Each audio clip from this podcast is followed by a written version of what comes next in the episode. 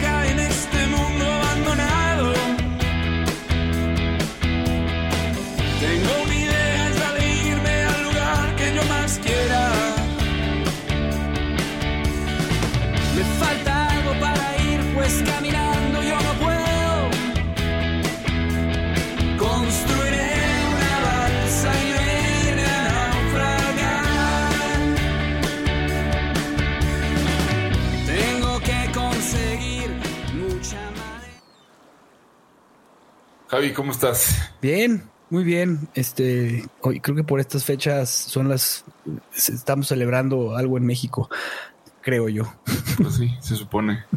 Este, mira, hablando de celebración, ¿ya viste ese barco pirata de allá? Se parece a estos de Cancún que traen a las gringas bien borrachas.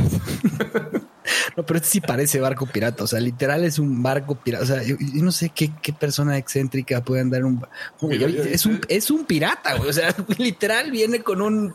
O sea, viene con su sombrero y su. O sea, es Jack Sparrow, güey. ¿Quién eres? ¿Cómo están? Ah, es el, queridísimo Jorge. ¿Qué pasó? ¿Cómo estás, Jorge? Jorge, no, no conocíamos estos hobbies tuyos, güey. Vestirte pirata los fines de semana y pelear y, y, navegar por estos mares. Es, el único lugar donde nos sentimos en casa, es la realidad. Ah, sí. Bueno, pues acá tenemos una pequeña balsa este, eh, para naufragar. Si quieres, este, te invitamos un rato a ver, a ver qué tal te, te, te sientes aquí. Vámonos. Venga y a ver si nos invitas luego a comer ahí con, en, el galeón, ¿no? Por lo pronto me traigo un ron. Órale, venga. Bueno, Jorge, ¿qué, te trae por acá? A ver, cuéntanos, este. Pues estaba escuchando que hace, hace unas fechas ustedes estaban platicando acerca de Bitcoin, de la democratización y de la equidad que la tecnología les puede dar. y me pareció importante venir a decirles que, que no. Eso. Bien. De eso se trata, naufragar y estar en esto. Sí, no, yo los vi, eh, los, vi y me parecía importante decirles porque no me gustaría que, que, que, eh, metieran su confianza en, algo donde eh, entren pensando que tienen ustedes alguna clase de poder, alguna clase de control y no. van, a, van a entrar sintiéndose poderosos cuando simplemente van a hacer juego con ustedes. Muy bien, pues vamos a, platicar para que, este, yo creo que hay que llegar a ese punto en el que nos vas a terminar explicando por qué razones que, que no crees tú que Bitcoin puede ser una herramienta de democratización. Pero pues vamos entendiendo primero el tema del dinero desde tu perspectiva, ¿no? Porque además es, es un tema que quedó ahí un poco en el aire por, por hablar de Bitcoin la, la vez pasada y, nos parece importante filosofar sobre el tema del dinero. Además, bueno, antes de todo, pues, presentarte. Creo que nuestro público tiene que conocer a nuestro gran amigo, aliado, socio eh, en, varios, o sea, en varios proyectos que tenemos. Eh, Jorge, Jorge nos está ayudando a estructurar lo que es nuestra empresa, que es Fasma.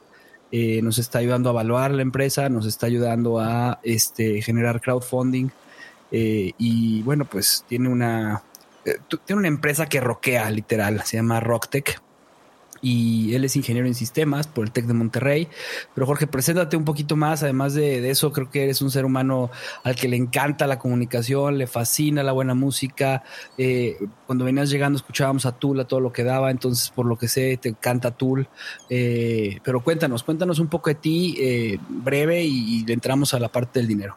Muchas gracias. Pues primero que nada, sí, sí somos socios y amigos y aliados en muchos proyectos porque eh, finalmente cuando llegamos aquí a, León, cuando yo llegué, pues venía buscando este centro del país, ¿no? El, Bajío, yo pienso que es la zona más, más potente que pudiéramos estar hoy apoyando, que tenemos la posibilidad de brillar como cualquier eh, ciudad grande de, a nivel Latinoamérica e internacional y conocerlos eh, fue una parte muy importante de, de encallarme aquí, ¿no? Porque estaba eh, ya en mi cuarto año y me acuerdo que estaba con, un amigo, con el Mundo Mock, platicando y discutiendo si quedarme o no en León, porque tenemos oficinas en México y, tenemos una naturaleza de, estar en otros lados. Eh, digo, he vivido en nueve estados del país, entonces eh, prácticamente no, tenía una querencia. Y, poco después los conocí a ustedes y empecé a conocer algunas otras caras de, León y decidimos proyectarnos otros 10 años aquí. Entonces eh, vamos a estar aquí un, gran rato y, por eso le estamos echando todas las ganas eh, para sacar lo, eh, el mayor provecho de, estos, de este tiempo, ¿no? Entonces, primero, gracias por la confianza y segundo, pues a lo que venimos. Yo, yo soy ingeniero en sistemas y hace muchos años que digo, me dedico a la tecnología pero mi objeto siempre ha sido eh, el financiero. Eh, desde, desde la tecnología, desde la ingeniería, desde el número, desde cómo lo tienes que medir todo. Y estuve en banca patrimonial y privada, estuve, eh, bueno, he manejado portafolios de inversión, fui asesor de inversión en su tiempo, he conocido no sé cuántos negocios me tocó conocer en la banca, de todo tipo, o sea, de cualquier tipo, ¿no? desde el más agropecuario hasta el más tecnológico, el minero y financiero y de todos lados.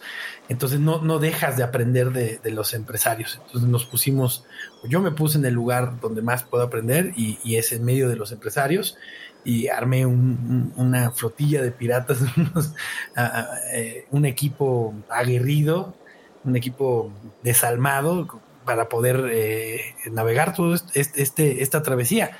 Eh, el dinero es el centro de nuestro negocio. Todos los negocios, sus problemas residen en dinero, se miden con dinero, aunque los problemas sean otros, pero todos se expresan en dinero, aunque tenga que ver con desarrollo organizacional o tenga que ver con optimización de procesos, al final lo tienes que medir en dinero.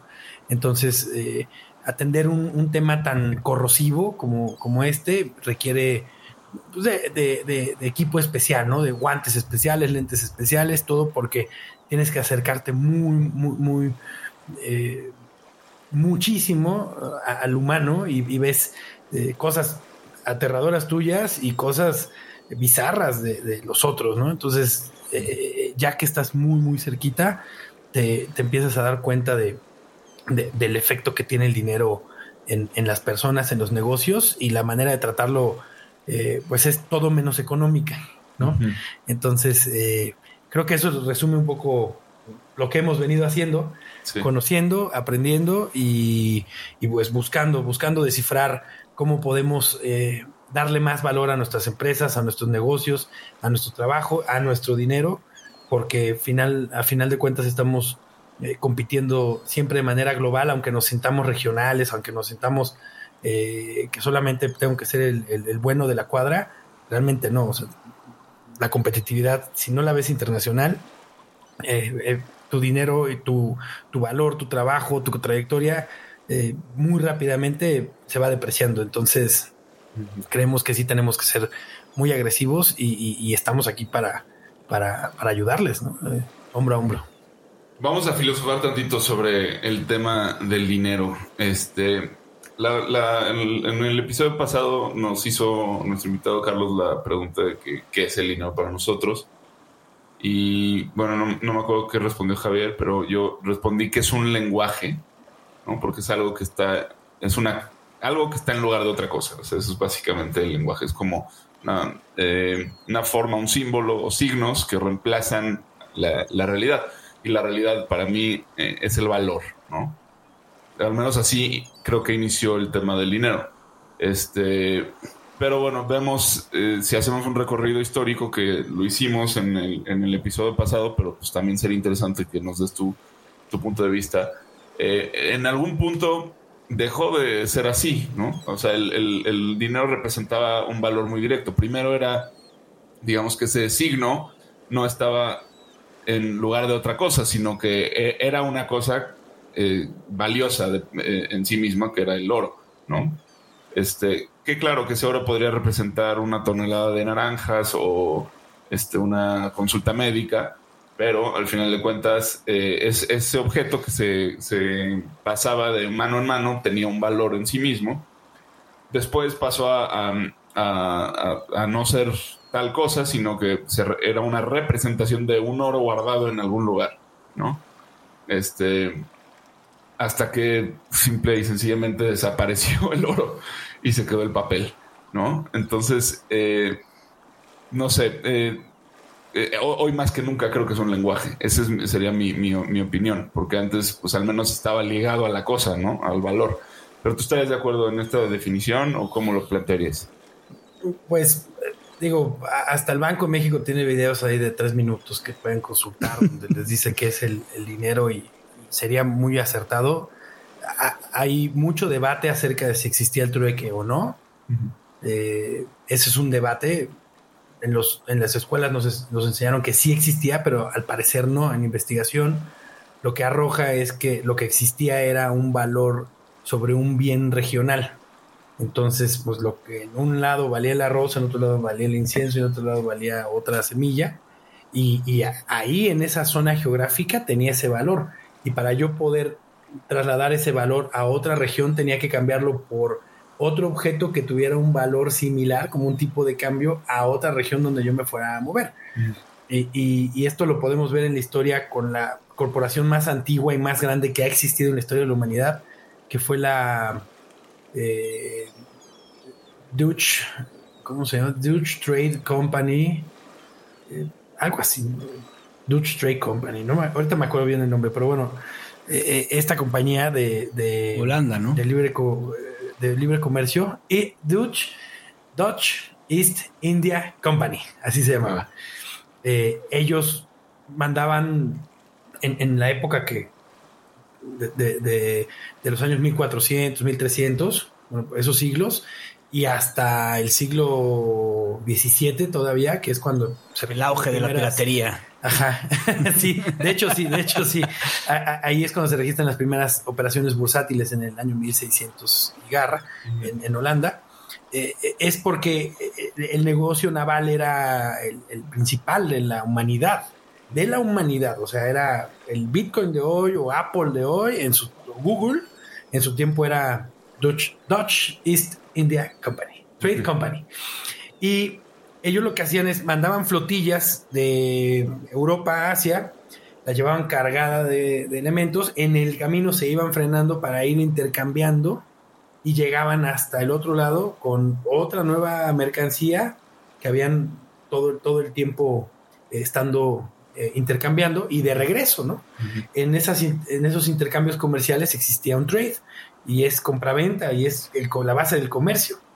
Entonces siempre había un margen eh, y eran tan rentables estos viajes que eh, eventualmente eh, los estados se metieron, ¿no? Ya era un estado donde los principados y, ciudades, estado, que eran citadelas, ya se ponían de acuerdo con la empresa o en la compañía y le decían, oye, pues vente aquí, va a haber seguridad para que cuando encallen, cuando, cuando, cuando, cuando, se vengan aquí al muelle, pues van a estar seguros, nadie los va de los piratas y aquí bajen sus mercancías y luego se van allá y nada más les vamos a cobrar un fee. Entonces eran ciudades, eh, corporaciones eh, y ciudades eh, militares. Entonces era, era un, todo el negocio de, de, la humanidad se basaba, se basaba en ello. Esta empresa empezó a tener tantos viajes que todos los, si había reinos, reinos, si había eh, monarquía de algún tipo, también querían invertir, nobles, de todas, también los artesanos que en ese entonces tenían mucho dinero, aunque no eran nobleza, querían invertir en estos viajes y empezaron a sobre, eh, sobre demandar. Entonces decían, oye, pues te compro un viaje o participo en este viaje. Sí, pero tengo hasta dentro de 10 años. Entonces no importa, en 10 años me das mi ganancia pero ya parte de mi lugar. Entonces cada viaje tenía una acta constitutiva. Bueno, hablándolo, ¿no? Era un, pergamino donde venían quiénes iban en ese viaje, qué iban a hacer, qué mercancías, y eran los libros, lo que hoy son los libros corporativos. En entonces, pues era el registro de todas las operaciones que pasaban en esos barcos de A a B y de regreso. Entonces se empezaron, en lugar de tener ya una, una, un acta por viaje, empezaron a tener series de acciones entonces ya vendían acciones eh, que representaban viajes y eran, se llamaban partiens o participaciones. Y esa es la base de las acciones. Entonces, el dinero está relacionado con, el intercambio, sí. Como trueque, mm, en seco, no. Como intercambio para llevar un valor eh, en, en, una zona regional, un tipo de cambio, sí. Y por eso el oro que existía en todas esas zonas, pues era un buen elemento o la plata para albergar ese valor, ¿no? Entonces todos tenemos oro de, Asia a Europa, pues vamos a basar ahora todas nuestras, nuestras, mm, especias más preciadas o nuestros cereales más preciados, los vamos ahora a basar en oro, que todos lo conocemos y se pusieron ahora de acuerdo en esa parte. Entonces, no te digo que ahí nació el dinero, no, el dinero existe muchísimo antes, pero es una manera de entender que no éramos, eh, te doy una chiva, el, Banco de México dice eso, que podías eh, llevar un conejo y por una chiva. No, no es, no es cierto, ¿no? a menos que a la región que fueras los conejos valieran más que las chivas. A mí, fíjate que eso que me llama mucha atención, porque para, para poder hablar de esto, investigué un poco y, llegué a un libro de un filósofo de, de, de 1900 que se llama Simmel y habla de la filosofía del dinero me parece bien interesante porque decía que, o sea, las personas creaban valor hacia los objetos, ¿no? Y decía, luego, de, cuando te separabas de cierto objeto, o sea, si el objeto era muy lejano para ti, tenía menos valor, si era muy cercano, tenía más valor. Y hace todo el sentido lo que tú estás diciendo, o sea, al final de cuentas, o sea, yo llevaba, por ejemplo, esta, este, este vaso de ron a, a cierto pueblo, pero pues para ellos no era importante, entonces no tenía valor. Entonces eso, ese trueque no tenía absolutamente nada que ver con, la, con el pueblo al que estaban llegando y por eso cargaban con especies, con cosas que les fueran medicinas o eh, conocimientos que pudieran ir intercambiando, pero al final era más bien, eh, era como el, intercambio del valor de lo que representaban esas partes. O sea, me, llamó mucho la atención esta forma en cómo lo explicas, que al final podría discutirse el tema de, de el tema de, de del, trueque, ¿no? O sea. Pero si, si, tuviéramos que, o sea, obligarte a que nos des una, una definición o un, qué, es para ti el dinero, o sea, porque, o sea, parece muy sencillo, pero yo, yo, o sea, cuando, cuando hablo de esto, que el lenguaje, el valor, pero eh, si vemos la evolución del dinero, hoy en día también lo hemos hablado, o sea, el dinero no se basa como en, en se basa en la confianza que le tiene la gente, ¿no? Este, entonces ahí cambia mucho el concepto de, un dinero actual a un dinero de hace 100 años. Entonces, ¿qué es en sí? ¿Cuál es como el, valor? Eh, o ¿Qué es lo que tiene valor? El dinero es un medio de pago, ¿no? es un tipo de cambio. El, dinero alberga valor, el dinero me permite pagar, el, dinero me permite eh, pagar impuestos, tributar, y es aceptado en general por todos. Entonces son como las cuatro características que necesitas para, para que sea dinero. el dinero es un, como lo dijiste, es un sustituto de un, de un valor por otro. Es, es, es, un, es una garantía de pago. ¿no? Te voy a dar este papel que te garantiza que te voy a dar un valor. Ese valor es un coche o es una, un desarmador o un lingote de oro. El dinero es, ese pagaré, ¿no? Eh, eh, ese título de crédito. Pero lo que dijiste es lo más importante acerca del dinero. El dinero es confianza. O sea, es la traducción total. No hay una traducción, no hay una línea, no hay dos, una línea más corta entre dos puntos que la palabra dinero y confianza. Es la base de todo. Espinosa Iglesias, que fundó Vancomer, dijo en alguna entrevista que curiosamente su negocio no era el dinero, sino la confianza. Yo no sé si el señor, porque no lo conozco, no lo conocí, yo no sé si él lo decía desde un sentido filosófico, desde un sentido cultural o empresarial. Tiene buenas y malas historias, pero digo, las me vienen igual todas. Yo, creo que es un ícono importante en el país, eh, históricamente hablando. Pero el sentido de su mensaje, que el negocio no es el dinero, sino la confianza, creo que es todo. El dinero es confianza y la confianza tiene que ver no nada más con que si confío que me vas a entregar un valor a cambio de, sino también la confianza de que ese valor se va a mantener durante el tiempo. Por eso estoy sosteniendo este video, digo, este dinero durante tanto tiempo, ¿no? ¿no? No va a dejar de valer de la noche a la mañana. Fíjate que hay un tema que me gustaría tocar porque justamente este filósofo decía que el dinero era el creador de la libertad. Y está bien interesante lo que dice, porque fíjate, decía, o sea, parte de lo que era que al momento de que, no existían las monedas, al momento que empiezan a existir las monedas, primero los campesinos tenían que cultivar ciertas cosas. Al momento de que entra la moneda y empieza a adquirir dinero, el campesino obtiene la libertad de, pues si yo quiero hago trigo o hago esto o hago lo otro o hago lo, o sea, y empieza a generarse la libertad, se empieza a disminuir la, parte de la, esclavitud y empieza a generarse un tema que es como hacer más horizontal a la sociedad. Entonces está interesante el concepto de que el dinero genera libertad, ¿no? Sí, eh, yo creo que habrá quien salte y diga, es que el socialismo, es que la utopía demócrata, no, la realidad es que la anarquía y el caos total es el único camino a la, libertad. Y me refiero a la libre competencia. Y digo, escuchamos anarquistas y pensamos en, quienes rayan, ¿no? Monumentos. Pero no, estoy hablando de, que el dinero realmente se vuelve en un catalizador de voluntades.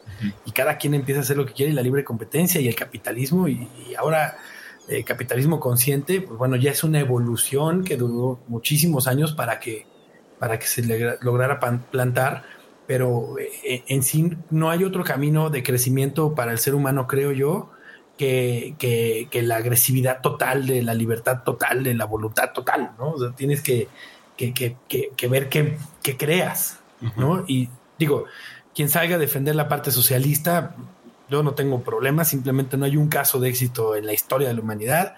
Ya, yo creo que a esta edad nos deberíamos de cansar de discutir en, si existe Peter Pan o no, sino de realmente tomar el dinero como lo que es. Es, es, la única herramienta que yo tengo para realmente liberarme. Y no hablemos tampoco del tipo gurú de libertad financiera o, términos de ese estilo que son como placébicos, ¿no? No sé si se pronuncia así. Pues, pero, pero fíjate que está bien interesante lo que dices, porque justamente es eso. O sea, la, el, la, moneda, el, dinero genera esta libertad y empieza también a generar de cierta forma el tema de que ya no tiene que ser solamente el trabajo, sino también la parte intelectual, que cómo pongo a trabajar esta parte del dinero. Y entonces, o sea, a lo mejor me estoy adelantando mucho, a lo mejor estoy, eh, eh, no, estoy entrando en el momento, pero, pero creo que, creo que es parte de lo que está interesante hablar, porque este miedo que le tenemos al dinero, como, como el, el el dinero es el enemigo de todos, el dinero es, es el peor mal, el, no sé, creo que hasta nuestro presidente lo ha dicho, ¿no? Pero, pero, pero hay algo ahí de, bueno, no, si quieres terminar el punto y ahorita... O sea, yo, yo creo que yo creo que parte de lo que se va generando como en la en, en el desarrollo del ser humano es, es esta capacidad de poder eh, ir, ir creando estas historias a través de la confianza que genera lo que haces para poder desarrollar eh, el potencial de algo que, tú tienes ahí, o sea, de que, tú, que tú tienes, que tú puedes, esta capacidad de organizar, esta capacidad de hacer, esta capacidad de, vender, esta capacidad, porque, o sea, justamente es, un tema que el dinero... Eh, cuando no, cuando no tienes estas posibilidades, pues lo primero que recurres es que es, es, maldito. O sea, es algo que no sé. Es el primer gran pretexto. Sí. Eh, pero, pero nada más. O sea, una persona que no, que, que no encuentra una, un motivo suficiente para sacarse adelante, eh, una de las pretextos más sencillos y más a la mano es el dinero. No tengo dinero porque no teníamos dinero, porque no tenía suficiente dinero. Tú lo dijiste, el trabajo. El trabajo, por supuesto que, te reditúa dinero más o menos, dependiendo de qué, pero, pero, pero el valor está en el trabajo, no en el dinero. ¿no? Entonces, una persona que, que dice que está haciendo un trabajo que no tiene un propósito, que además le consume su alma y que además eh, no, está generando un cambio y, culpa al dinero, entonces lo está haciendo al revés. ¿No? Estoy renegando del poder del dinero y me estoy sometiendo al, a, un sistema de dinero de alguien más, ¿no? De Walmart. Entonces, no quiero, no quiere decir que, que, que, que se demerite que una persona tenga que trabajar por necesidad, pero por supuesto que no. La base del crecimiento humano es hacer cosas que no te gustan porque son mejores hacerlas. O sea, decir la verdad no es barato. Decir la verdad es, es muy difícil. Y enfrentarte con, con otro ser humano con una buena relación, con muchos años o con pocos años, es muy difícil decirle la verdad. Entonces, eh, construirte como humano radica en hacer las cosas que tal vez en ese momento no te hacen sentir bien, pero que eh, te dan la seguridad y la confianza de que vas a tener un valor de largo plazo. Ahí, ahí, ese, este tema es muy interesante. Es que eh, ahí, eh, bueno, yo empiezo a percibir como muchos, muchas cosas que, tienen que ver con, con esto. O sea, esto de la confianza relacionada al valor, relacionada al poder. Tú antes de, de, empezar la plática, en algún punto dijiste, el dinero es poder. ¿no? Por supuesto. Eh, habría que pensar eso también, creo, porque el, poder, este, o sea, o sea va, muy ligado al dinero, pero eh, generalmente es, como el, dinero es el mecanismo a través del cual sucede el poder, ¿no? Tienes toda la razón, el, dinero no es poder per se, el, dinero es la herramienta por la cual accedes al poder.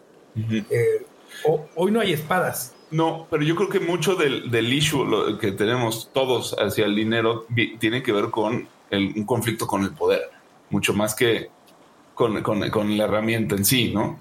Por supuesto, pero es que el, verdadero poder, el verdadero poder es, es la máxima confianza que te puedes tener para realizar una actividad. O sea, ese es el verdadero poder. El que una persona desnuda en medio del desierto, salga de ahí. Salga en la situación más precaria que se encuentre de su vida, que encuentre cualquier herramienta eh, filosófica, espiritual, etérea, material, lo que tú quieras, y que encuentre la salida de ahí. Eso es el poder. No, no. Eh, por supuesto que hay personas que influyen, ¿no? Un poder político. En México, eh, eh, gran parte del poder se, se, aloja en el gobierno federal y después en el estatal y luego en el municipal. Se reparte Como, si fuera este, sí, es una república, ¿no? Que hay tres poderes. Sí. Eh, bueno, no, no, si se reparte, o sea, o sea, se vuelve algo tan medible, ¿no? Pero, ¿por qué, ¿por qué en México? ¿Por qué en México el federal, bueno, el, estatal, vamos a hablar de estatal. ¿Por qué manda? Tiene un toda la cartera llena. Porque somos una república federada, federación, y tiene todo el dinero de la recaudación de impuestos. Completamente. Miles de millones de pesos para mover y hacer. Eso es poder. Entonces puede llegar el chango más chango, el pelado más...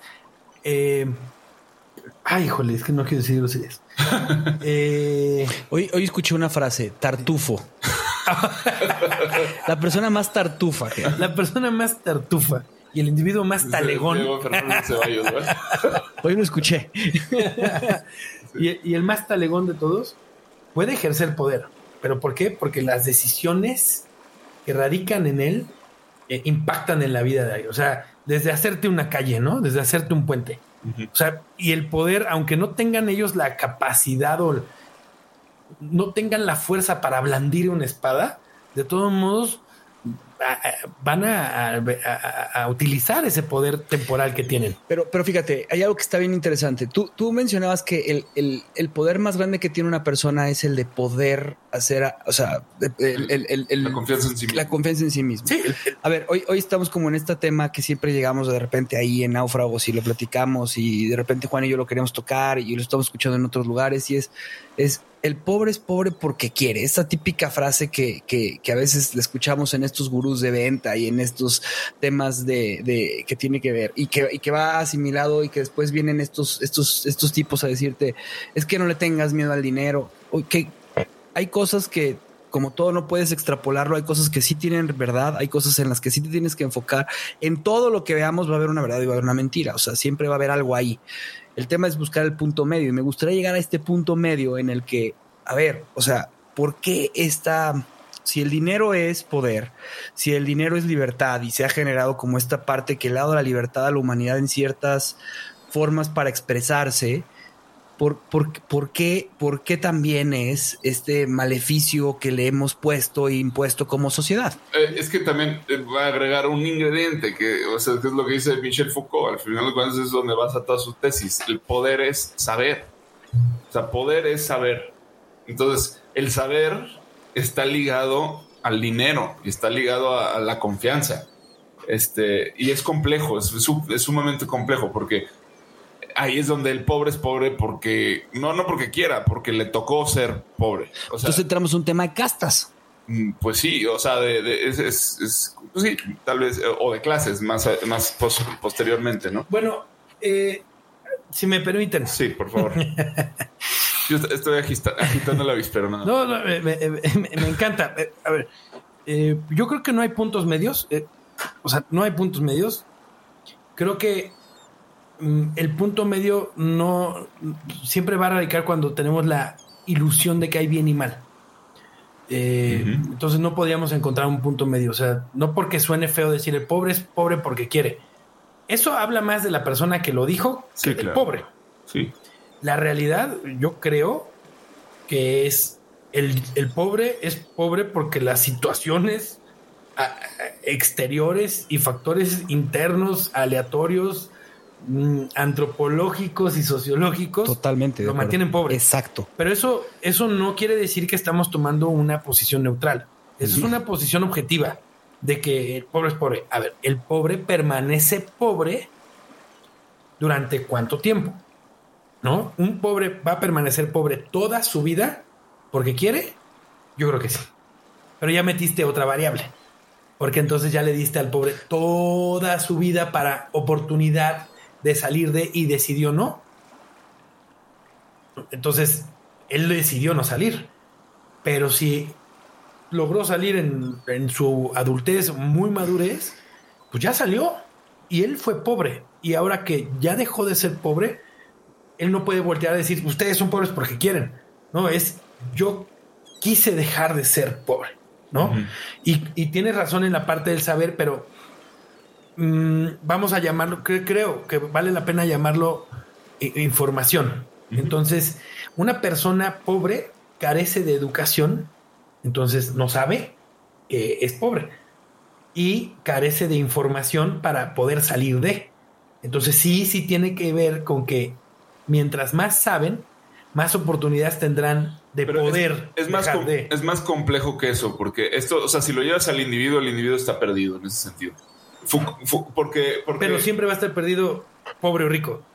Sí, pero Foucault un poco va más a las estructuras, ¿no? O sea, dice, las estructuras de poder se crean a partir de los saberes, ¿no? Así es como, como las cárceles se nutren de, de, la información que, le proveen los juicios, las escuelas igual. O sea, todos estos mecanismos de saber son los que al final de cuentas crean las estructuras del poder y meternos en esa discusión va a ser complicado, no sé si, si deseable, porque nos va a llevar a fuerza a tocar el tema del comunismo. Pero, pero a ver, antes de eso, a mí me gustaría como explicar esta parte que estás mencionando, porque, a ver, eh, todos nos gusta Game of Thrones, los tres lo vimos. Sí. Cuando, Yo no lo vi. ¿No lo has visto? No, pero sé que todos se mueren. Ok, bueno. Hay una escena que es, a mí me parece espectacular porque es la explicación más clara para mí del poder. Eh, la, reina Cersei en ese momento este, va a hablar con, con, con Littlefinger, que es, y Littlefinger va, es, un, es una persona que, que, tenía a su poder todo el tema de los aren, eh, harems, harems, o este, controlaba todas las prostitutas de, del pueblo, y obtenía toda la información de todos los políticos, sabía todos los secretos de todo el mundo y con eso él suponía que tenía el poder. Va y se enfrenta con la reina. y entonces le dice, yo sé esto, esto, esto, esto, esto y esto de ti. Así que me dejas en paz o algo así pasa. Y la reina, y entonces porque yo tengo el poder de la información. Y entonces la reina lo voltea a ver, le dice, muy bien, te voy a demostrar lo que es el poder. Y como que ya siga sus pretorianos, pretorianos, mátenlo, córtenle la cabeza y se acabó.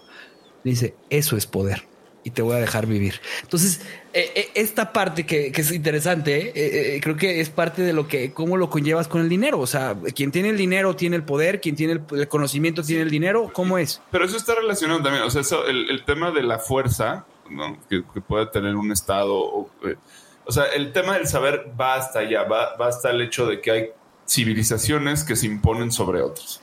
Y en esa imposición está el saber. O sea, se guardan, se guardan los saberes, se impone un saber, se impone una historia, se impone una forma de ver las cosas, y ahí es donde siempre va a haber los que tengan ventaja y los que tengan desventaja, este, socialmente hablando.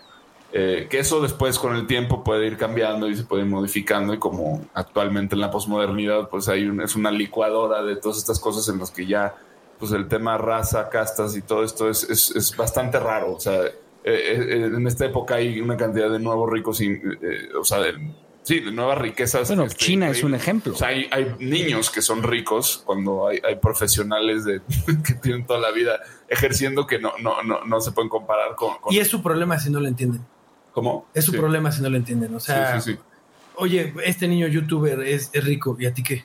Sí, sí. O sea, es que no debería, no, no, así es ahora. Así es ahora. Y entendió el juego del capitalismo, el niño. Sí, bueno, no entendió ni más el tema es, lo hizo como debería de, sin entenderlo, ¿no? hay gente que tiene ese talento, se le presentó la oportunidad.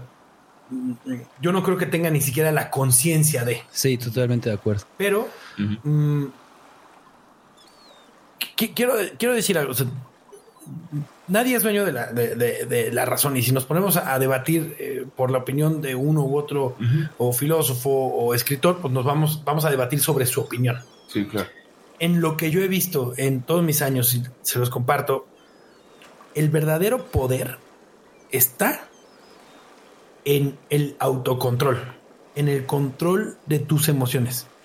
Cuando te estoy hablando de eso, el verdadero poder es que tú te puedas sobreponer ante cualquier situación externa. Porque el clasismo sí existe muchísimo en este país, el racismo en otros países, eh, la violencia, la delincuencia. La pigmentación, ¿o le llaman ahora? Es este el tipo de color de piel, o sea, que muere.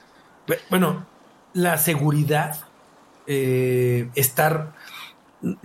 Yo creo que sería muy bueno y me atrevería a, buscar ejemplos y de veras entrevistarlos.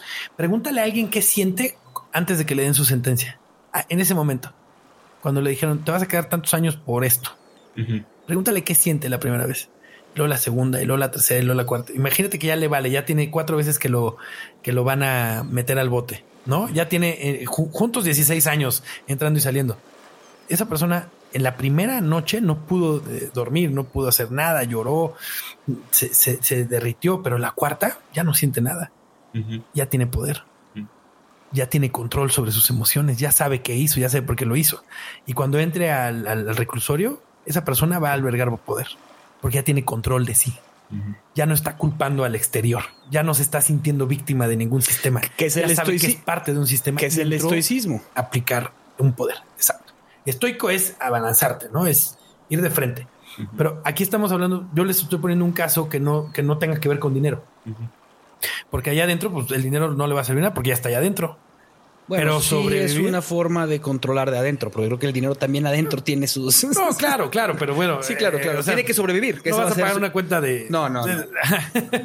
o sea, incluso, o, sea, no como, no como objetivo primario, pero en esa posición, ya en la cuarta vez que entra al bote y que ya está ahí y que tiene la confianza total de sí mismo y sabe cómo se tiene que comportar y a quién ponerle orden y con quién llevarse bien y qué hacer, le va a permitir tener dinero. Y ese dinero le va a permitir tener un control parcial de ciertas actividades. Oye, guardo el pan, lo vendo después, hago otras cosas, pero él va a estar mandando allá adentro.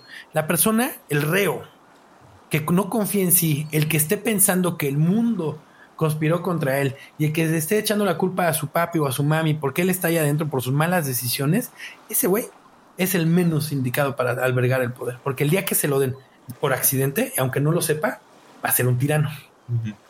Porque no va a tener control de sí.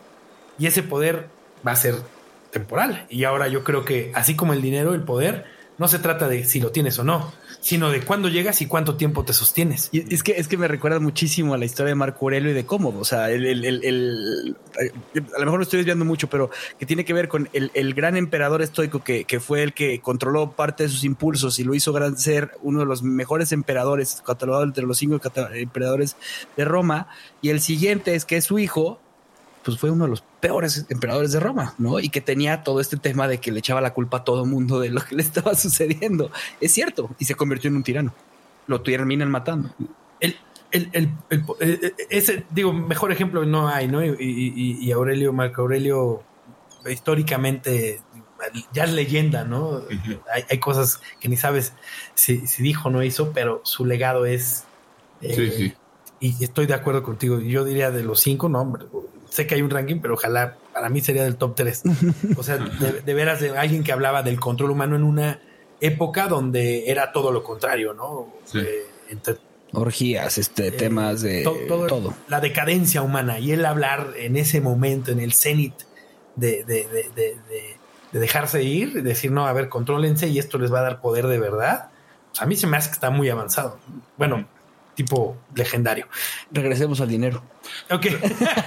Por favor. Bueno, pero tiene que ver. tenemos que, a ver, el, asunto es que el dinero, y lo digo por experiencia propia, o sea, trae consigo un montón de cargas muy complejas. O este, sencillas.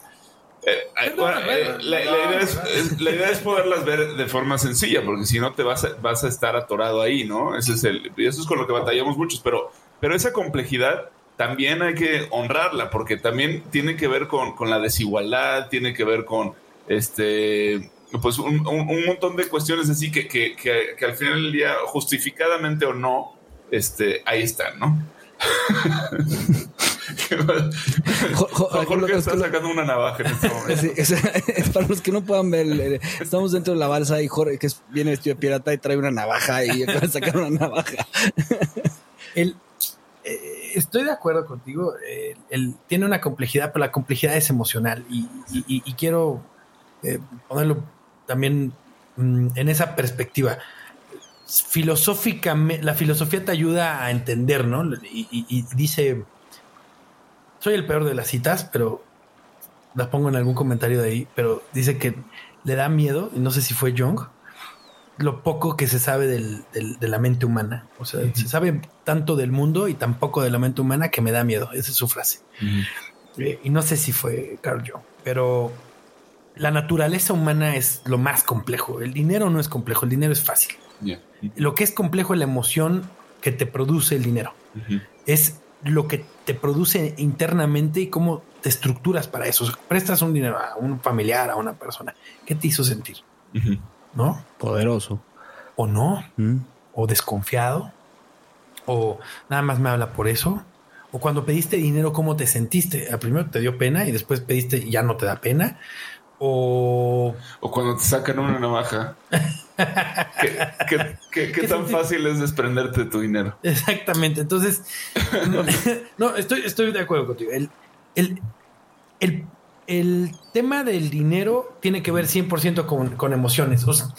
y hace ratito estábamos hablando, hijo de, me encanta divagar y, hoy no me voy a disculpar, me encanta divagar. De hecho, naufragar es eso.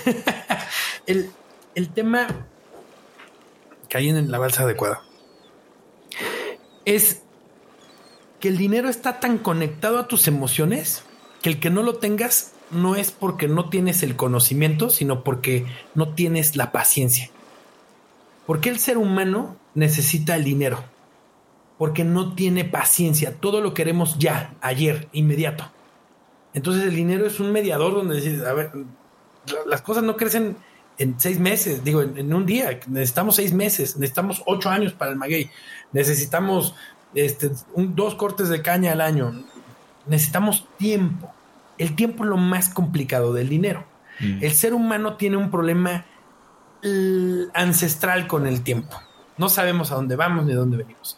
Pero si lo vemos en el, en el, en el micro y desde un punto de vista antropológico, el ser humano no está diseñado para esperar.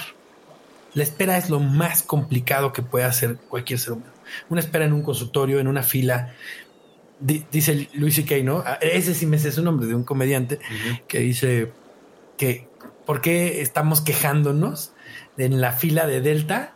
dices, no, tengo 40 minutos aquí, no vuelvo a volar en Delta. Dicen, ¿qué no ves que estás volando? ¿No ves que eres un semidios, que estás en medio del aire, eh, eh, cambiando entre dos continentes? Eh, todo es perspectiva. Entonces, el tiempo es, es, muy difícil para el humano percibirlo, concebirlo y además manejarlo. ¿Qué pasa en la espera? ¿no? Ese, es, ese es el tema. ¿Qué pasa en la espera? si me quiero comprar algo, lo quiero rápido. Entonces no me espero. Hay, hay, hay, hay trucos para eso. O sea, quiero comprar algo yo lo, que le recomiendo a veces a personas que me preguntan sobre tema de inversión, le digo, antes de que quieras invertir, edúcate en cómo gastes. Mm. En, cuando gastas, cuando ahorras, cuando, y no, y no edúcate a cómo te digan qué, edúcate a ti mismo en cómo, en cómo eres, o sea, conócete. Claro, cáchate. cáchate quién eres, cómo eres, no, no te mientas, no quieras ser como nadie más, ubícate, ten la conciencia de quién eres en realidad. Oye, un, truco es llegar a la caja, hacer como que pagas y no pagar y, o sea, no te lo llevas, no, nomás te vas. Y si toda la semana piensas en eso que no te compraste, pues vas a regresar y vas a ver que era algo que sí necesitabas, porque les garantizo que la mayor parte de compras con tarjeta de crédito que han hecho en su vida eh, vienen con una resaca, vienen con, ay, ni lo ocupaba. Bueno, pero es que era meses, ¿no? Y ya, me minimizo mi estupidez. Cuando no, o sea, realmente a veces es el rush, la, emoción, la adrenalina de adquirir algo nuevo. Entonces, la espera ahí es crucial y son segundos, o sea, son minutos. Ya, ya estoy ahí en la caja, ya lo tengo ahí. Sepárate. Entre que dejas ahí el nuevo iPhone 25 y lo pones ahí en la caja. Y de ese momento a que te son cinco segundos en lo que decides que te vas. Son cinco segundos. Es una eternidad. Y mucha gente no puede salir de ese infinito tiempo. Mm. Y se atrapó. Y ya está ahí. Ya es víctima de sí mismo, ¿no? De sus emociones. Hay un ejercicio muy bueno que escuché, no creo quién, pero es eh, quieres comprar algo, ponlo en tu lista de deseos, déjalo tres días y si en tres días te lo quieres comprar, cómpralo, ¿no? Pero, pero es justamente ese, aquí son tres días. Tú estás mencionando lo que sí es cierto, o sea, en cinco segundos no puedes salir de tu, de tu, de tu loop de, de necesidad porque lo quiero, pero ¿por qué lo quieres? Y es este tema de cacharte es por qué lo quieres. ¿Cuál es? ¿Qué está?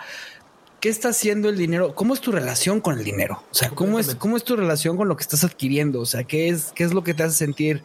Eh, ¿qué, estás, ¿Qué estás tapando con eso, no? O cubriendo. Compensando, ¿no?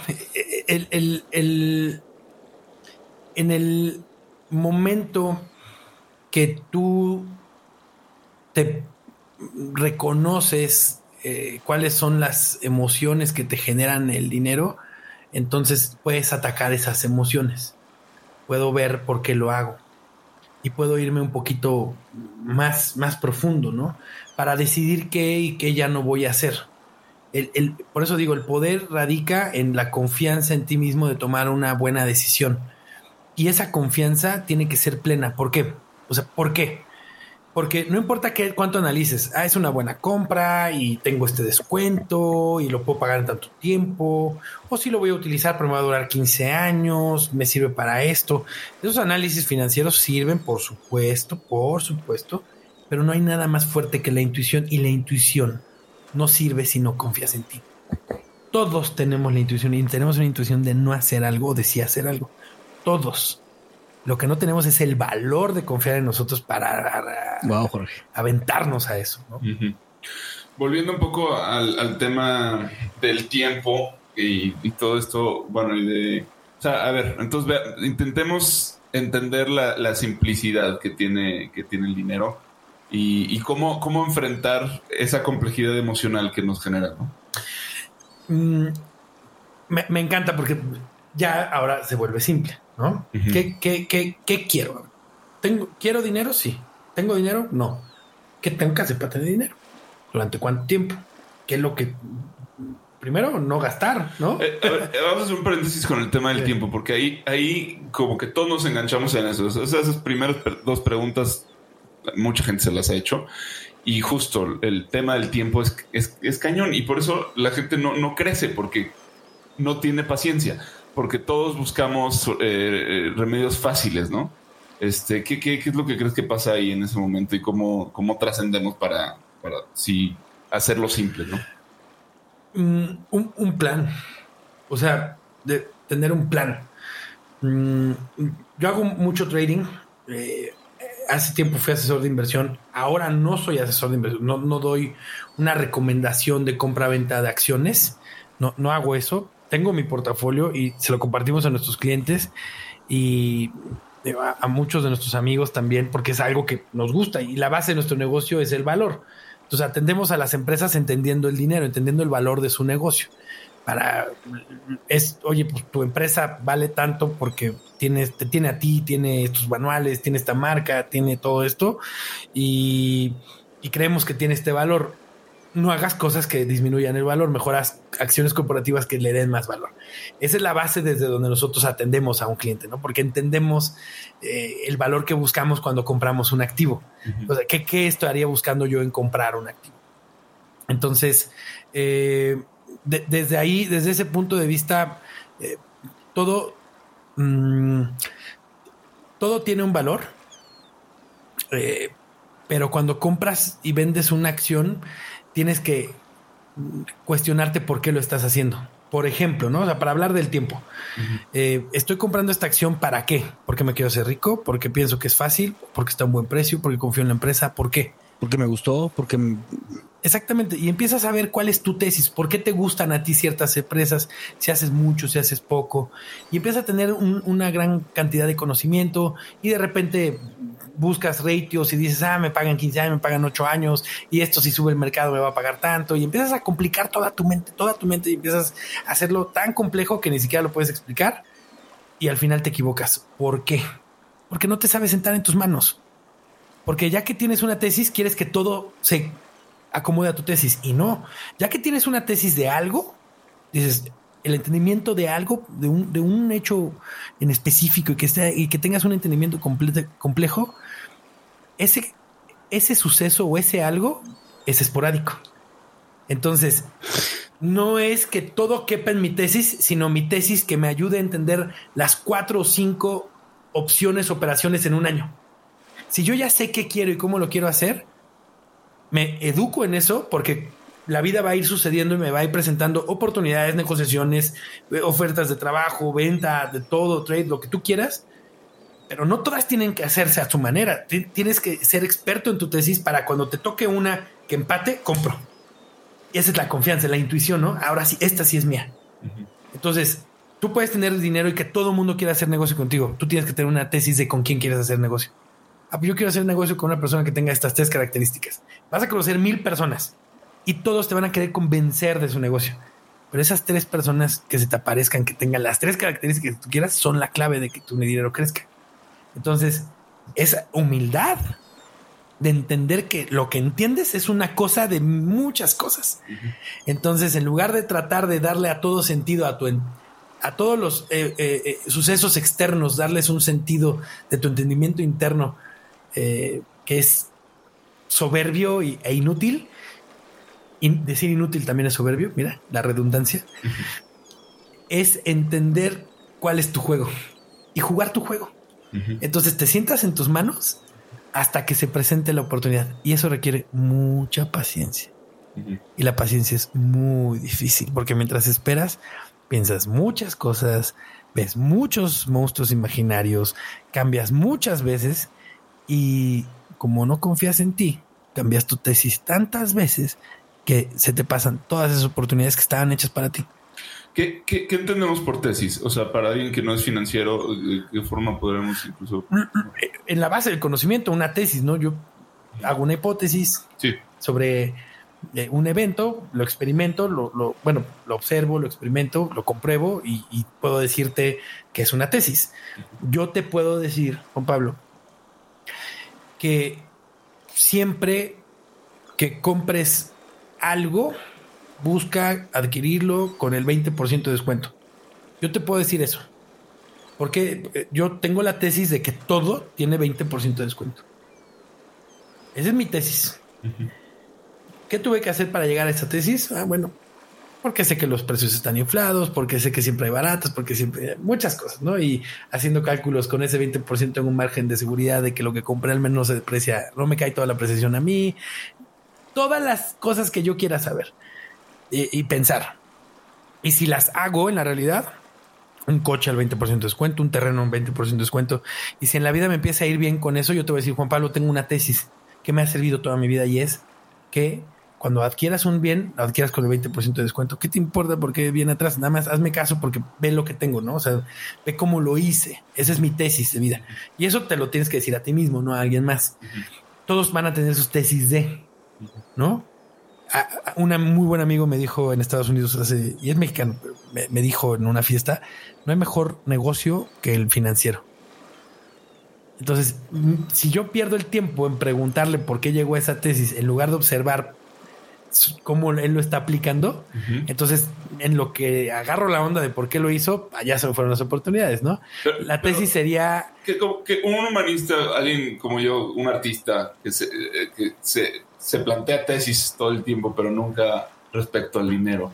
Este, ¿cómo, podría...? Todos tienen tesis, ¿no? O sea, tú tienes alguna tesis de... No sé, ¿qué piensas del alcoholismo? No sé, eso es complicado. Bueno, vamos a pensar.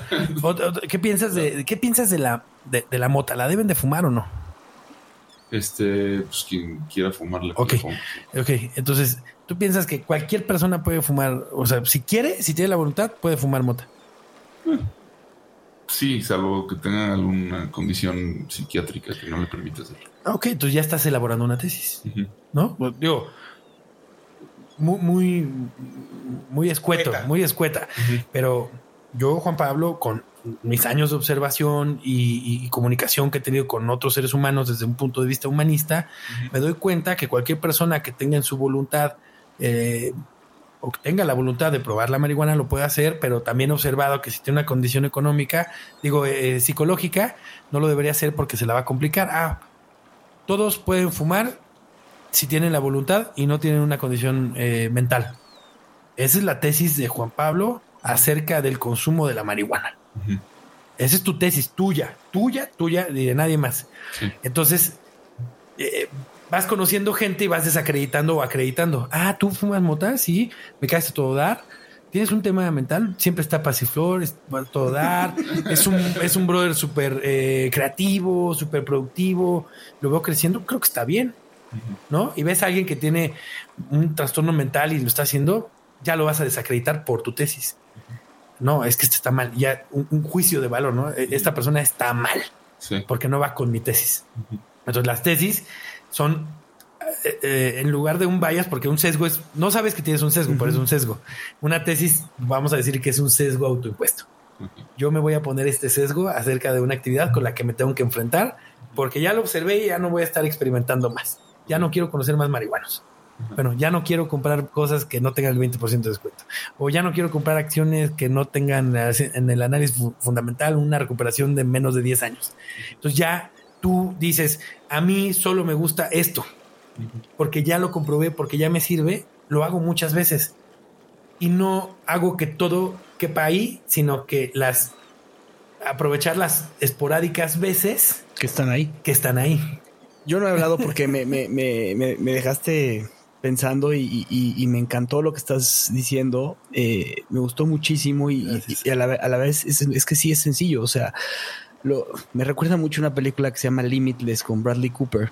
Cuando le dan una, una toma una medicina, este, unas pastillas, una droga que le genera una mayor conexión en su cerebro y entonces tiene mayor capacidad de moverse dentro de la, y lo primero que hace, lo primero que se dedica es a entender el, el mercado financiero. ¿Para qué? Porque dice, lo que yo quiero es tener la libertad de poderme mover y hacer lo que yo quiera y dedicarme a lo que verdaderamente quiero. Y se mete de lleno y empieza a tradear y se vuelve rico, ¿no?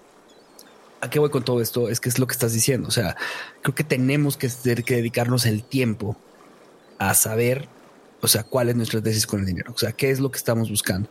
Y para eso, pues hay que estudiar, para eso hay que, hay que, hay que preguntarse qué quieres hacer. O sea, si tú estás, Juan, creo, en esta tema en el que vas a ser papá, este, la empresa está, está en esta J dentro del venture capital o de las cosas, está en este tema del Valle de la Muerte, en donde eh, parece que no vamos a salir, parece que no vamos a hacer las cosas. Eh, eh, es complicado cuando estás dentro del hoyo decir a dónde quiero ir, pero creo que es cuando más tenemos que apuntarle a decir, pues mira, yo quiero tener una libertad financiera. ¿Qué es la libertad financiera para ti? No, pues tener en mi cuenta de banco 5 millones de pesos. Ah, ok, pues entonces ese tiene que ser tu objetivo para poder tener un plan, ¿no? Trazarlo. Creo que si digo alguna barrazada, Jorge, me, me corriges. Y después de eso, sobre ello, decir qué es lo que me va a generar 5 millones de pesos. O sea, qué es lo que a mí me va a generar ese dinero. Y tan claro como los empresarios que con los que hablas que te dices, mira, yo no le meto a ningún negocio que no tenga una tasa interna de retorno del 15%. Ah, caray, ok, ¿qué significa la tasa interna de retorno del 15%? No, pues es que es un, es un negocio que te va a regresar el, dinero en tanto tiempo. Su ah, tesis, ¿no? Esa es su tesis. Entonces, cualquier negocio que le llegue del 14, del 13, del 12, del 10, no le va a entrar. Es lo mismo que está diciendo Jorge, no voy a comprar nada que no tenga el 20%. Es lo mismo que estás diciendo, o sea, que puedes decir tú, yo no voy a eh, este, hacer algo que no me deje a mí más del 20% de, mi, de, utilidad. Ah, ok, ya tienes una tesis, ya tienes algo que puedes ir armando. Pero para eso, lo que creo que sí es muy interesante y por eso me dejó pensando Jorge es, primero tienes que tener un plan y saber a dónde quieres llegar. O sea, que ese plan, una vez que lo consigas, pues probablemente genere otra tesis y eso es lo que va a ir pasando, pero vas a estar sentado sobre tus manos sí, que, que, este plan, o sea, y justo este, este, esa fue la respuesta que me diste ante la pregunta por, por pues básicamente por el dinero fácil, ¿no? Que es la, que se hace la gente, o sea, eh, cómo conseguir dinero ya. O sea, ese es, eh, eh, o sea, pídelo. La, primera pregunta es, no, no tengo, este, ok, quiero, sí, ¿cómo, cómo lo consigo? Pídelo. Pídelo. A ver, ¿cómo está esto? Pues, sí, literal, pídelo, pide dinero. Pídele a la audiencia que nos dé dinero. Pídele a un conocido que te dé dinero. Pídelo. Tienes que pedirlo, tienes que decir qué quieres. Quiero dinero. Te van a, te van a cuestionar para qué. es tu tema. Ahí es donde entra la confianza. O sea, se tiene que soportar, digamos, en, un plan y en la confianza. Y, la confianza en ese sentido puede ser este, un creador de dinero. Definitivamente, definitivamente. La, confianza. es un creador de dinero. Totalmente. Yo sí creo. Eh, sí. Empieza a ser mi tesis. sí, no, ya, no me dejaste sin palabras. Completamente. Completamente. El.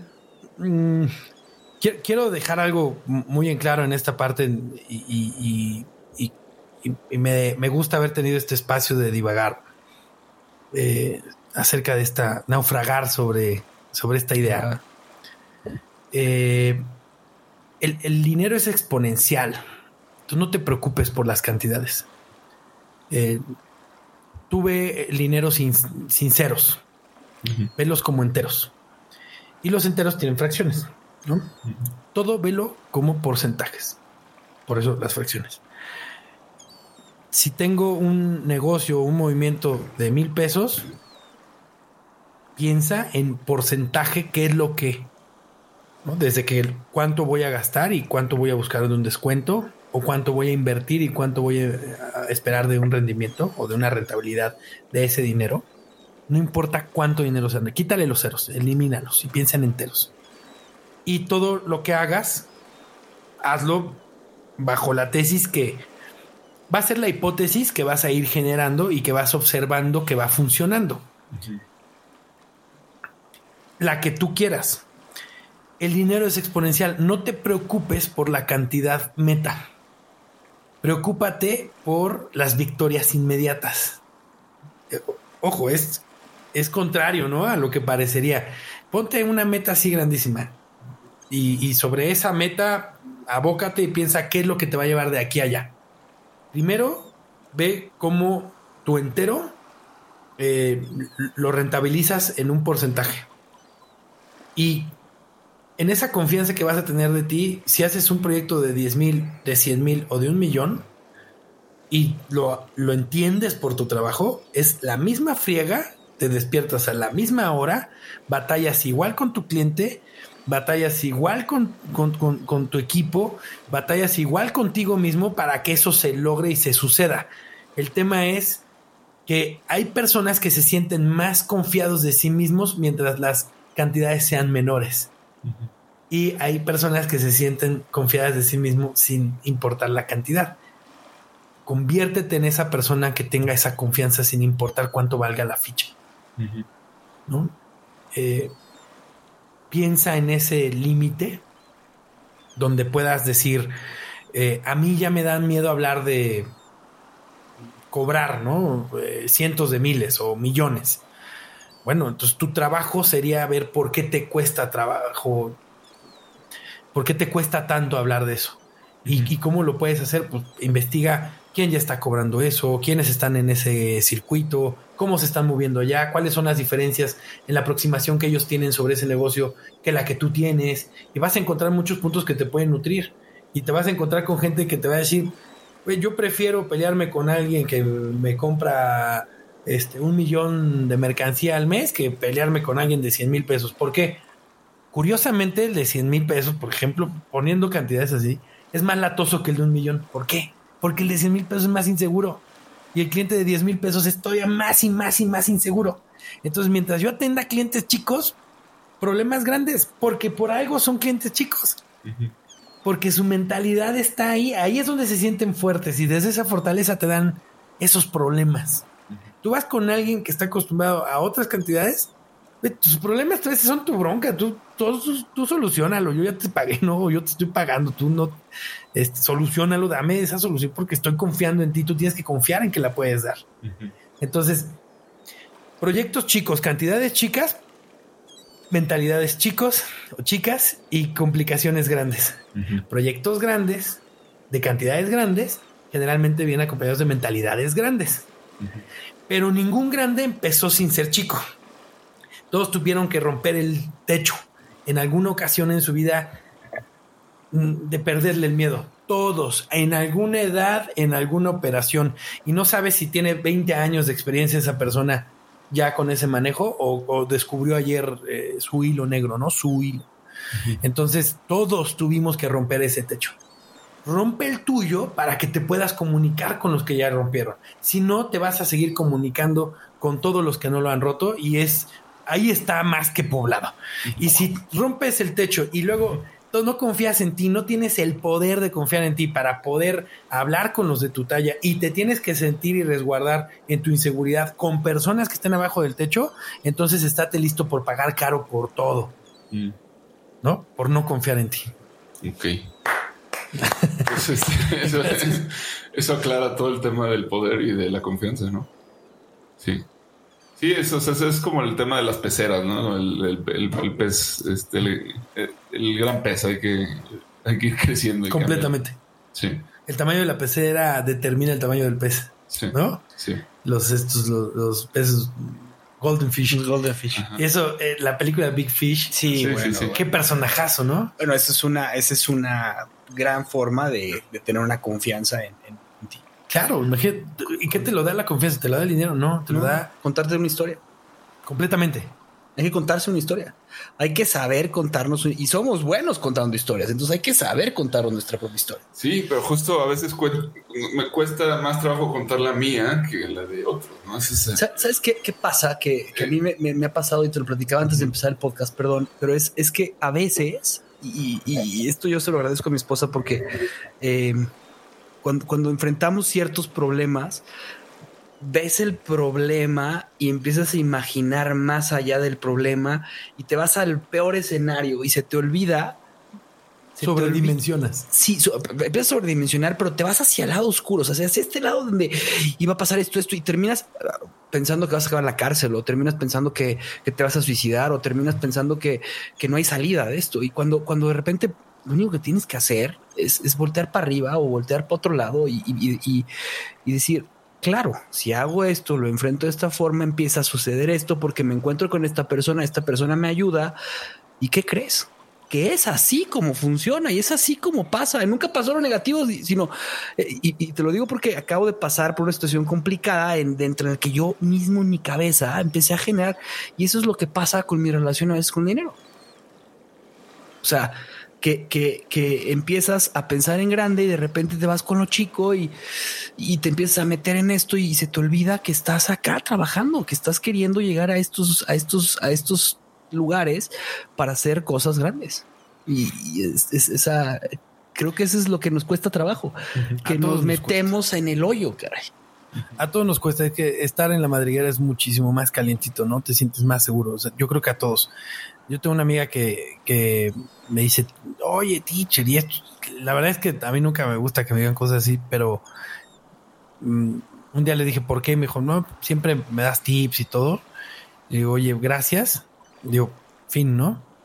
Y un día platicando, le, le, le dije, es que yo no puedo hacer esto. Y ella fue mi teacher. Me dijo, viéndome a los ojos, Jorge, ¿qué pasa si te cuentas otra historia? Ese es el secreto, güey. Pum, me dejó y le dije, no, sabes que tú eres mi teacher. Porque cada que, que he necesitado enfocar algo me lo, me lo, has dicho, ¿no? Y me lo has dicho varias veces. Entonces, eh, todos tenemos, eh, hoy vamos a tender a caer en la madriguera. Eh, a mí me gusta mucho José Tomás. José Tomás, cuando torea, ¿a quién no? No, no, no mueve los pies, ¿no? Y cuando no mueve los pies, eh, le preguntan, oye, pues no tienes miedo. ¿Qué dices? No, sí, tengo miedo, tengo mucho miedo. El tema es cómo me sobrepongo a él. Y en, el, en, los diálogos de Nigromante, lo que platica de cuando casi lo, mata un toro, el Nigromante ahí en Aguascalientes, él, él dice que no tener miedo es de locos. Eh, lo necesitas para saber que estás vivo y, saber por qué estás haciendo las cosas. Entonces, la duda siempre va a estar ahí, siempre. Eh, el miedo, eh, la, la, confusión. Yo creo que todo el tiempo nos vamos a sentir así, pero ¿qué tanta práctica tienes en sobreponerte a y nunca sentirte mal por, por errar o por, por nada? Yo creo que no hay nada más hostil que te puedas hacer a ti mismo que dudar de ti mismo. Debes de saber que te falta mucho y, que tienes mucho que aprender, pero, pero no hay vergüenza en ser aprendiz y no hay eh, vergüenza en enseñar. Lo, que, lo que yo creo que sí da vergüenza es quedarse en el suelo por decisión propia. O, yo creo que lo que debería darnos vergüenza es no, no saber, no, no, no poder verte a ti mismo y decir estoy aquí, o sea, reconocerte. Yo creo que eso es lo que nos debería dar más vergüenza, que eh, reconocernos es súper complicado, pero este tipo de ejercicios ayudan a hacer un reconocimiento y por eso se hizo este, este ejercicio de la balsa, porque era una forma de reconocernos, Juan y yo como socios, de hablar de temas que nos hicieran a nosotros más fuertes y de invitar a gente como tú a que nos reconociéramos y que después estos temas se acaba, apagamos mute, ponemos, eh, eh, we wrap it all, all como dicen los gringos o sea, y lo mandamos a Spotify y Apple, y nos quedamos platicando en temas que al final nos hacen reconocernos, y eso es de lo que yo te quiero agradecer hoy, porque wow, o sea, me dejaste, me dejaste eh, con mucho trabajo para eh, ver mi relación con el dinero, relación con mi vida y relación con la historia que me estoy contando. Pues vamos a cerrar. Siempre nos quedamos con algo, decimos con qué nos quedamos, qué nos llevamos de la plática. Este, pues empiezo. Este. pues empieza.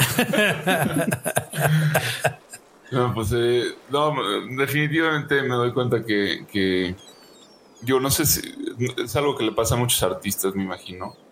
Pero sí, eh, me, quedó muy claro el tema de que la complejidad no es el dinero, es, está en, en, en uno mismo, ¿no? Y es emocional. O sea, es algo como muy obvio. Ahorita digo, pues claro, pero, pero no sé, o sea, la experimento todos los días y es horrible. Eh, y, me, y, siento esta culpa, como incluso como de separar y decir, no, el dinero es frío, es, es, o sea, porque cuando se mueve dinero, cuando este cuando se mueve el dinero pasan cosas, ¿no? Y entonces cuando no tienes control o no sabes qué, qué pasa con, con, eso que se mueve, de alguna forma te sientes responsable, ¿no? Es un, mal de nuestros tiempos, o sea, que el calentamiento global, que sí, este, un montón de problemas, o sea, que se, generan pues por ser parte como de este sistema en el que se mueve. Pero mm, al final del día no de nada va a servir este quedándote ahí, ¿no? O sea, es como hay que así es eh, así es el juego, así es el juego, es así de sencillo y todo el mundo lo sabe y eh, money makes the world go round, ¿no? Eso es una realidad. O sea, entonces, en la medida en que hagamos las paces con eso y confiemos en nosotros mismos, podremos también confiar en que podemos hacer algo de valor con, con, con ello, ¿no? Entonces, creo que esta idea de hacerlo simple y sacar la navaja y decir simple, a ver, el dinero es así de sencillo. Este, dame tu dinero. Me, llevo eso, dame tu dinero. por el motín. Esa, es una, es una gran cosa que le puedes decir a alguien, dame tu dinero. a ver si te lo dan, ¿no? Capaz que te dice, sí, ¿cuánto? ¿Para qué? Y, y, te iba a decir el título del proyecto, pero, pero para producir cine. sí, sí, sí. Tienes mucha razón. Las emociones nunca desaparecen. Mm, no podemos decir es, es frío y ya. Digo, la vida es fría, ¿no? Mm. Nosotros somos emocionales. ¿Por qué, por qué me haría frío? ¿No? Eh, hay, hay, Lao Tse dice que nacemos tiernos y flexibles, pero morimos duros y rígidos. Y, no, la vida se trata de ser flexible y tiernos. Entonces sentir y, tener todas las emociones, ¿por qué estaría mal? No, al contrario, y sentir más y, ver por qué las sientes y tampoco irte tan complicado de es que viene la tercera generación. No, no sé, simplemente siento esto, ¿no? Pero, pero ¿qué, qué reacción, qué, me va a traer mi reacción? Y, y esa reacción es, ¿va con mi plan o no? Si no va con mi plan, entonces manejo el sentimiento. Si va con mi plan, lo dejo ir. O, sea, me dejo ir, ¿no? Y, voy a ser un ser emocional. Y nunca voy a dejar de sentir ansiedad y miedo. Pero voy a tener control sobre mis acciones. Con todas mis equivocaciones. Yo me agradecerte eh, otra vez, eh, Juan, también, porque eh, al final, al final estamos en esta lucha y, justamente es, algo que ya, ya hemos platicado. El, el, el, nada más hacer el ejercicio, cerrar los ojos, quedarte quieto, es experimentar la existencia. O sea, es, una crisis existencial. No podemos dejar, o sea, no puedes estar quieto, no puedes estar tranquilo, ¿no? Entonces, experimentar eso es increíble y experimentarte y reconocerte y, el, que, el que hoy vengas y nos, nos ilumines de cierta forma con, con pues lo primero que tienes que hacer es conocerte a ti. Y el momento de que te conoces, bienvenido al mundo de la sencillez. O sea, claro que va a haber muchas complicaciones para estar ahí, pero bienvenido al mundo de la sencillez porque eso es lo que va a empezar a generar que puedas jugar el juego. Completamente. Y el juego es, está ahí, este es el juego, ¿no? Entonces, pues, yo es lo que me quedo ahí. Gracias. Gracias, Jorge. No, gracias a ustedes. Me, me sirvió de terapia. y contémonos, contémonos de verdad, contémonos la historia que nos queremos contar. O sea, vamos a contarnos nuestra historia. Eh, yo, voy a decir con qué me quedo. Claro. Ah, ah, pensé que ya lo habías dicho, pero sí, claro. No, yo. Yo, yo hablo de todo. No. lo primero que me quedo es eh, esto que están haciendo. O sea, la interacción. Ustedes creen que nosotros les damos algo, pero nos están dando algo. A mí hoy me dieron la oportunidad de, de hablar de algo que no es, no, no es tan común. Yo sentarme a hablar con un cliente así porque primero, ¿no? Money first. Oye, ¿qué, es esto y qué es lo otro? Y vámonos con, con, con, la velocidad que nos lleva la vida. Pero me recuerda por, qué nos dedicamos a esto, por qué me dedico a esto y, y, cuál es el propósito, ¿no? Entonces, en las sesiones que hemos tenido y que hemos platicado y, que he tenido oportunidad de conocer a tantos humanos, eh, me, me doy cuenta que cada, o sea, cada humano hoy estando con ustedes si, esta balsa nos llevara al infinito, no se nos acaba el viaje. No. no se nos acaba el viaje. Entonces imagínate cuando conoces a muchas personas, pues, cuántos viajes interminables existen. O sea, el, microuniverso que se hizo ahorita es, gigante, es enorme, ¿no? son ustedes enormes. Entonces, hmm. eh, los felicito y, les doy también gracias ahí por, por la confianza que han tenido en mí. Y, y, bueno, pues vamos a ver a dónde, a dónde nos lleva esto. Y vamos a yo a seguirles contando cómo, cómo, son los trancazos de ese lado. Eh, Jorge, ¿dónde te pueden encontrar? Eh, tengo una red pública que es Instagram, es Jorge Díaz 3 RO y eh, Arroba Rocktech. Arroba Rocktech MX, que es eh, nuestra firma, eh, una firma tecnológica donde tenemos negocios. Y, donde pues estoy en, en León. Entonces, cuando pasen por aquí, búsquenme, He hablado hasta con la competencia, pero nunca se les olvide que, que, que, que soy pirata. Entonces, si, si hay amistad, si hay lealtad, si hay un código no escrito donde hay confianza, soy su amigo. Y la competencia cuando pasa por aquí, yo sé que de repente no traen eh, esos, esos valores, digo, van a ser bienvenidos, pero que no hagan mucha confianza. Porque el bajío es, es, de nosotros, ¿no? Así es. Y, bueno, este yo, la navaja. yo sí quiero invitar a todo el público, este, quien, quien esté en, en búsqueda de, de evaluar su empresa, quien esté eh, con, la necesidad de invertir en alguna, en algún, en alguna empresa, de generar crowdfunding, de, eh, de, encontrar más estos temas, váyanse a rocktech.mx, eh, vayan a, Jorge Díaz Tercero en, en Instagram, porque ahí Jorge comparte mucho todo el tema de cómo invertir, de cómo hacer, y sobre todo échenle un grito, escríbanle, les, les prometo más pláticas como esta, pero para el bien, para el beneficio de lo que ustedes están haciendo hoy en día en las empresas. Gracias y tiremos ancla. Gracias por escuchar nuestro programa. Te invitamos a seguirnos y a interactuar con nosotros en redes sociales. Tu opinión es muy importante para nosotros. Queremos saber lo que piensas sobre los temas que tocamos y sobre cómo podemos mejorar. Búscanos en Instagram, Facebook y YouTube o en nuestro sitio web naufragospodcast.com. Buen viaje. Nos vemos en el siguiente puerto.